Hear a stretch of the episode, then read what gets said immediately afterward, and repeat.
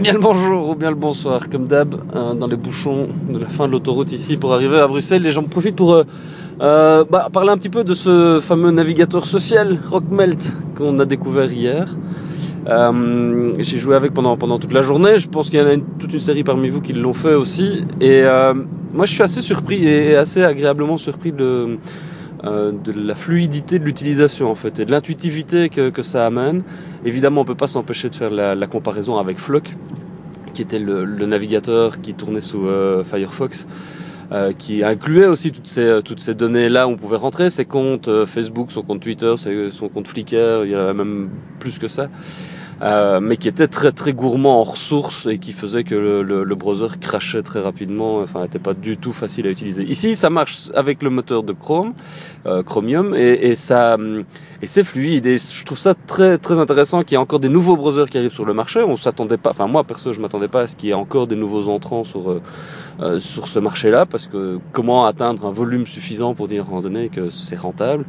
On se pose d'ailleurs la question de savoir comment comment ils gagnent de l'argent euh, ceux qui ont créé ce, nouveau euh, browser.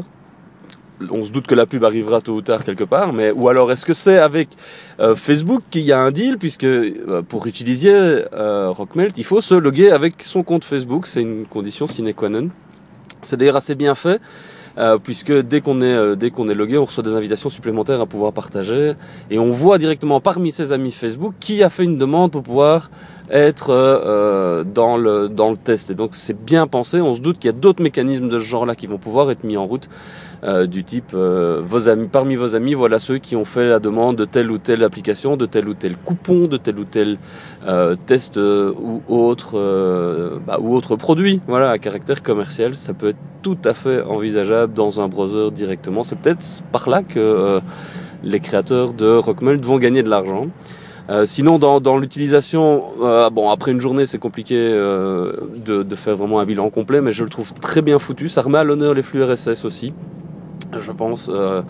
Et, pas uniquement pour dire ah on utilise les flux RSS, on sait que l'utilisation des flux RSS n'est jamais rentrée de manière grand public. Peut-être qu'avec un, un, browser de ce type-là, ça va être le cas cette fois-ci, puisque dans la colonne de droite, on peut retrouver comme ça euh, toute une série de, sites auxquels on s'abonne et lire directement dans un, dans un lecteur RSS qui a la même gueule que, que, le, bah, que le restant du browser, euh, les, euh, les articles de nos sites préférés. Voilà.